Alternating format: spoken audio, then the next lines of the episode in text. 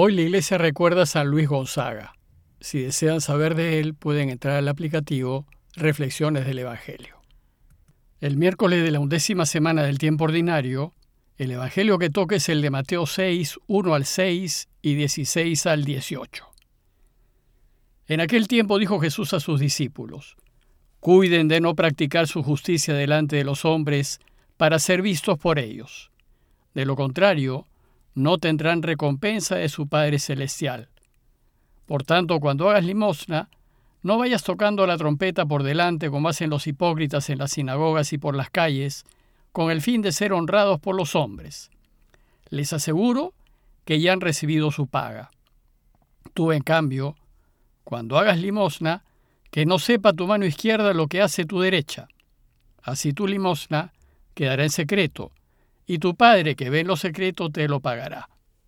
Cuando recen, no sean como los hipócritas, a quienes les gusta rezar de pie en las sinagogas y en las esquinas de las plazas, para que los vea la gente. Les aseguro que ya han recibido su paga. Tú cuando vayas a rezar, entra en tu habitación, cierra la puerta y reza a tu Padre que esté en lo escondido, y tu Padre que ve en lo escondido te lo pagará. Cuando ayunen, no anden cabizbajos como los hipócritas que desfiguran su cara para hacer ver a la gente que ayunan. Les aseguro que ya han recibido su paga. Tú, en cambio, cuando ayunes, perfúmate la cabeza y levate la cara, para que tu ayuno lo note no la gente, sino tu Padre que esté en lo escondido, y tu Padre que ve lo escondido te recompensará.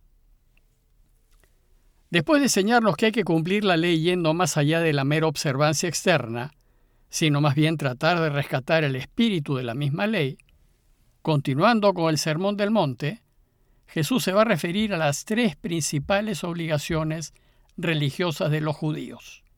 Y estas son dar limosna, hacer oración y guardar el ayuno.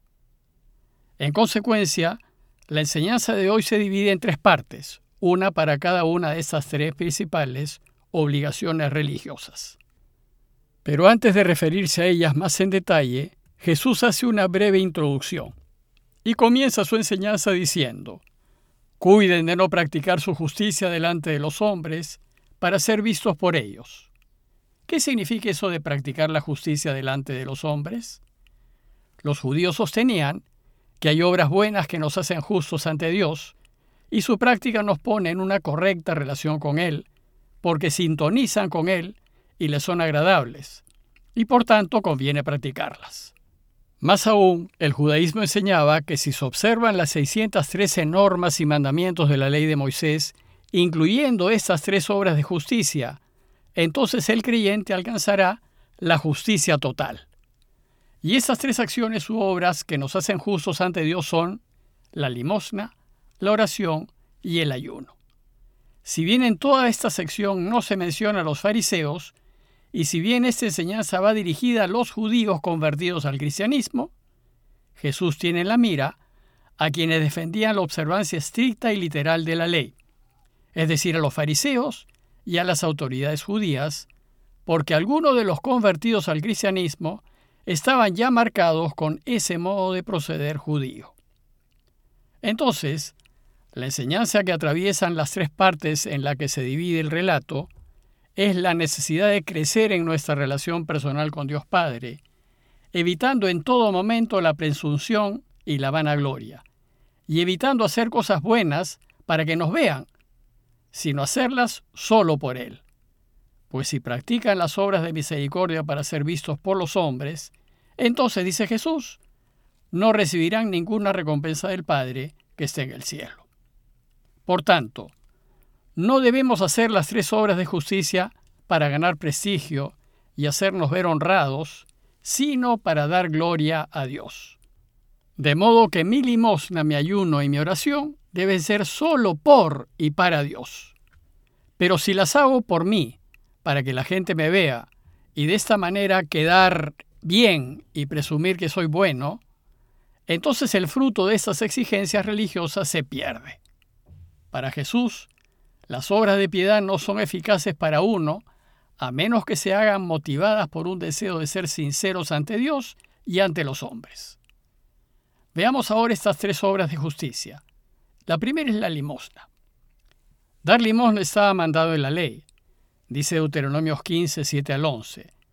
Si hay junto a ti algún pobre de entre tus hermanos en algunas de las ciudades de tu tierra que el Señor tu Dios te da, no endurecerás tu corazón, ni cerrarás tu mano a tu hermano pobre, sino que le abrirás tu mano y le prestarás lo que necesite para remediar su indigencia.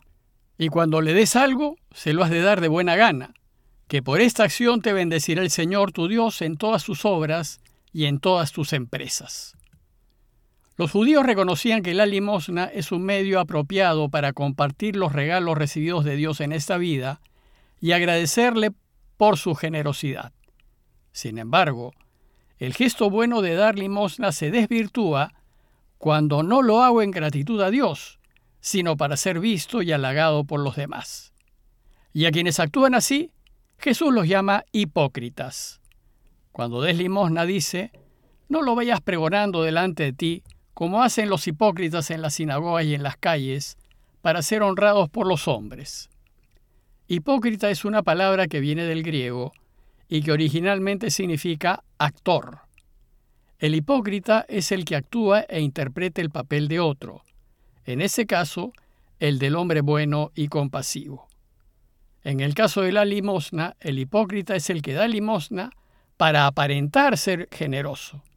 Es decir, el hipócrita actúa para el público y convierte su limosna en un espectáculo. Hoy también, desgraciadamente, hay personas, empresas e instituciones que solo ayudan si su nombre aparece.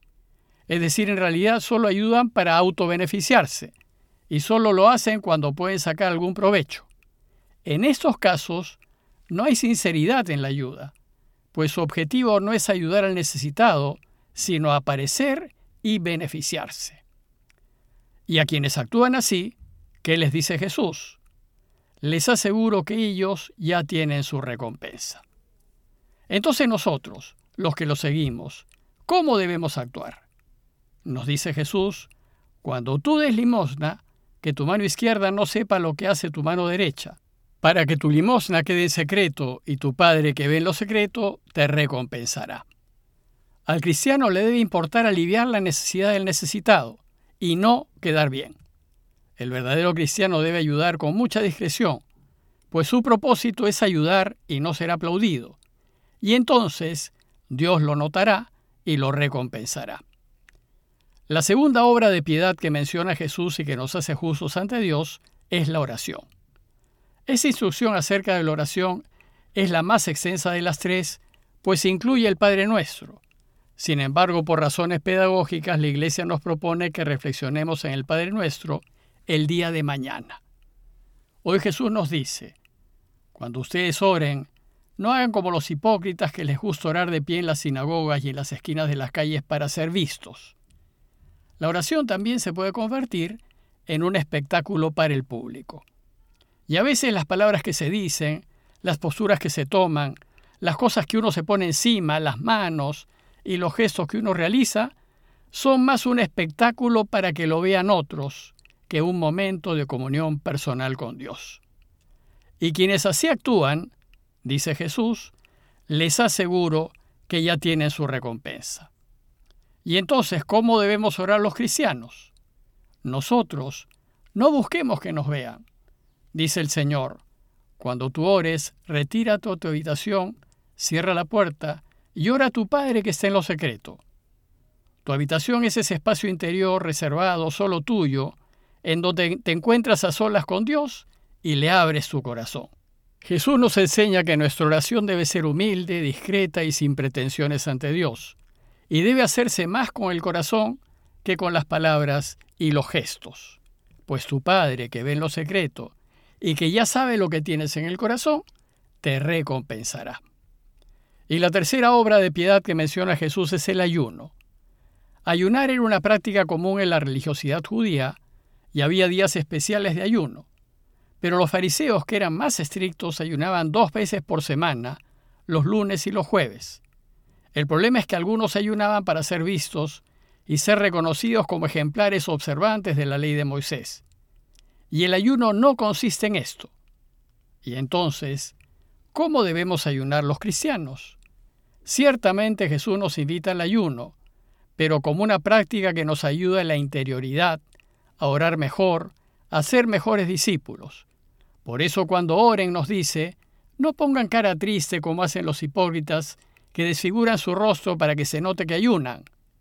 Les aseguro que con eso ya han recibido su recompensa. Tú, en cambio, dice el Señor, cuando ayunes perfuma tu cabeza y lava tu rostro, de modo que no parezca que hayas ayunado, para que tu ayuno no sea conocido por los hombres, sino por tu Padre que está en lo secreto. Y tu Padre, que ve lo secreto, te recompensará. Pues el verdadero ayuno nace de un sentimiento y de una necesidad interior de estar más en sintonía con Dios. Su fin pues es Dios, y no que te vean ni que seas elogiado. En conclusión, los invito a reflexionar en la intencionalidad que hay detrás de toda acción buena que realizamos y preguntarnos, ¿qué es lo que motiva mis buenas acciones? ¿Son mis actos de piedad y de caridad expresión sincera de lo que tengo en el corazón? Si lo son, ya sabemos que nuestro Padre que ve en lo secreto nos recompensará. Y hacerlas nos ayudará a mejorar nuestra relación con Dios. Pero si lo que hacemos de bueno es para buscar reconocimiento y aplausos del mundo, o para ganar y beneficiarnos, entonces ya hemos obtenido nuestra recompensa. Pidámosle pues a Dios que nuestros actos de piedad y de caridad sean movidos solo por un amor sincero hacia Él, y que las dificultades que vivimos sean ocasión para que nazca en nosotros el deseo de ayudar a quienes más necesitan. Parroquia de Fátima, Miraflores, Lima.